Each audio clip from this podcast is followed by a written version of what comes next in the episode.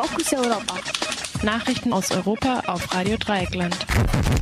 Die Fokus Europa Nachrichten für den heutigen Mittwoch, den 2. November 2016 mit den folgenden Titeln. UN-Soldaten ließen ZivilistInnen im Südsudan im Stich. 22 Flüchtlinge überwinden Grenze nach Ceuta. Hungerstreik von Flüchtlingen in München. Hartz-IV-Sanktionen verschärfen soziale Ungleichheit. Unabhängige Listen und Jusos fordern Baustopp am Platz der alten Synagoge. Und fast ausschließlich Roma nach Serbien und Mazedonien abgeschoben. Und nun die Themen im Einzelnen. Wie ein Bericht der Vereinten Nationen zeigt, haben die im Südsudan stationierten Blauhelm-Soldatinnen systematisch die Zivilbevölkerung im Stich gelassen. Während der im Juli erneut aufgeflammten Kämpfe zwischen Präsident Salva Kiir und Rebellenführer Riek Machar war es in der Hauptstadt Juba zu Gewalttaten gegen unbeteiligte Menschen gekommen. Die Soldatinnen hatten nicht angegriffen, obwohl sie zur Hilfe gerufen wurden. Der am Dienstag veröffentlichte Bericht attestiert der Blau Blauhelm-Truppe, sie habe chaotisch und ineffektiv reagiert. Der Generalsekretär der Vereinten Nationen Ban Ki-moon orderte daraufhin die sofortige Entlassung des Kommandierenden der Südsudan-Mission an. Obwohl sie zum Teil AugenzeugInnen schwerer Gewalttaten gegen ZivilistInnen geworden seien, hätten die Blauhelme nicht eingegriffen, heißt es in der Untersuchung der UN. Speziell ging es um einen Angriff auf ein Hotel, bei dem es Fälle von Mord, Vergewaltigung und Folter gab. Bei diesem Angriff und an anderer Stelle hätten die SoldatInnen ein risikoscheues Verhalten gezeigt, und seien nicht in der Lage gewesen, die Bevölkerung zu schützen. Zum ersten Mal seit April ist es Flüchtlingen gelungen, auf das Gebiet der spanischen Exklave Ceuta zu gelangen. Dabei kam es zu Zusammenstößen mit der Polizei, bei denen 32 Flüchtlinge und drei Polizistinnen leicht verletzt wurden. An dem Versuch, die Grenzanlagen zu überwinden, waren nach Angaben der Sicherheitsbehörden rund 400 Menschen beteiligt. 220 davon schafften es, auf spanisches Territorium zu gelangen, indem sie über die mit Stacheldraht bewehrten Zäune kletterten und zwei Tore im Grenzzaun aufstießen. Sie wurden in ein Auffanglager gebracht, wo ihre Asylgesuche geprüft werden sollen. Nach den anderen Beteiligten werde in den umliegenden Hügeln weiter gesucht, so die Guardia Civil. Das spanische Gebiet, das an der Küste Marokkos liegt, ist seit einigen Jahren das Ziel von vorwiegend afrikanischen Flüchtlingen. Ceuta und die zweite Exklave Melilla haben die einzigen Außengrenzen der Europäischen Union auf dem afrikanischen Kontinent. Seit Dienstag befinden sich rund 65 Flüchtlinge in München im Hungerstreik. Das gab die Gruppe Refugee Struggle for Freedom in der Nacht von Montag auf Dienstag bekannt. Sie fordern das Bleiberecht für alle Geflüchteten und gleichen Zugang zu Arbeit und sozialer Teilhabe. Nach Angaben der Süddeutschen Zeitung sind auch Beteiligte des Hungerstreiks von 2014 wieder vor Ort. Bereits seit vergangener Woche protestiert die Gruppe am Sendlinger Torplatz mit einer Dauermannwache für gleiche Rechte für Geflüchtete. Ursprünglich war am Montag angekündigt worden, den Protest in einer anderen Stadt fortzuführen. Stattdessen bittet die Gruppe jetzt um Unterstützung für ihren Hungerstreik wie Paletten und Schlafsäcke.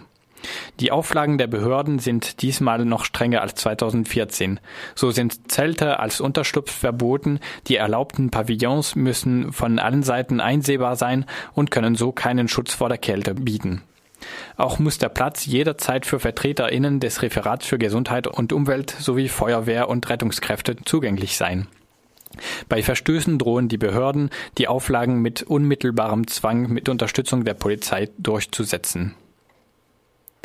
Die Sanktionen gegen Verstöße der Hartz-IV-Auflagen verschärfen nach einer Untersuchung die soziale Ungleichheit.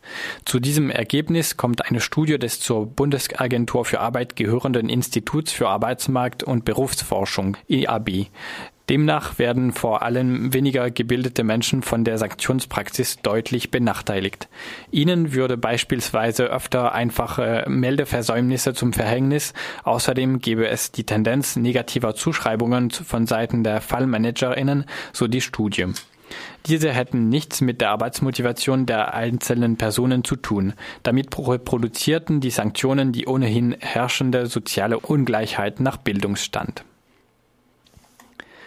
In einer aktuellen Mitteilung vom Dienstag, den 1. November an Oberbürgermeister Salomon fordert der Fraktionsvorstand der unabhängigen Listen einen sofortigen Stopp des geplanten Abrisses der gefundenen Fundamente der alten Synagoge in Freiburg. Nachdem unserem Antrag stattgegeben wurde, dass der Gemeinderat am 15. November 2016 eine Entscheidung über den Umgang mit dem überraschenden Fund historischer Mauerreste treffen soll, fordert unsere Fraktion Sie hiermit dringend auf, bis dahin einen Baustopp zu erlassen, um keine vollendeten Tatsachen vor dieser Sitzung zu schaffen. So heißt es in der Erklärung. Auch die Jusos sprechen sich in einer Pressemitteilung vom Dienstag dagegen aus, dass durch ein Weiterbauen voreilig Fakten geschaffen werden, die eine angemessene Einbeziehung der beteiligten Akteure, wie zum Beispiel den jüdischen Gemeinden in Freiburg und den Gemeinderat, verhindern.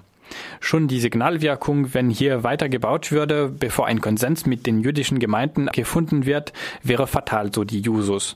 Das Thema sei zu sensibel, um ohne adäquate Auseinandersetzung im Gemeinderat mit der ursprünglich geplanten Agenda weiterzumachen und nicht auf die neue Situation zu reagieren. Ob die Stadtverwaltung trotz des sich langsam formierenden Gegenwindes Fakten schafft und die fraglichen Mauern der alten Synagoge gegen den Willen der israelitischen Gemeinde abreißen lässt, wird sich eventuell schon an diesem Mittwoch zeigen. Dem Gemeinderat würde so wieder demokratischer Selbstverständlichkeiten die Möglichkeiten versagt, nochmal über das Thema ergebnisoffen zu debattieren. Am Montag, den 31. Oktober 2016, fand wieder eine Sammelabschiebung aus Baden-Württemberg in Richtung Balkan statt.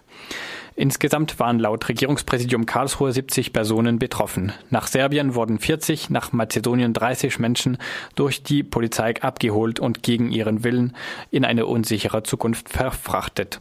Laut Regierungspräsidium Karlsruhe gehörten 53 der Betroffenen der Roma-Minderheit an. Knapp die Hälfte der Abgeschobenen waren zudem Kinder. 27 Kinder bis 14 Jahren waren von der polizeilichen Abschiebung betroffen. Sechs Personen wurden direkt aus Landeserstaufnahmeeinrichtungen abgeschoben. Der nächste Sammelabschiebeflug aus Baden-Württemberg startet laut Aktion Bleiberecht am Freitag, den 11. November, nach Tirana in Albanien. Diskussionen um einen Winterabschiebestopp scheinen derzeit kaum vorstellbar zu sein. Humanität hat bei Grün-Schwarz Nachrang.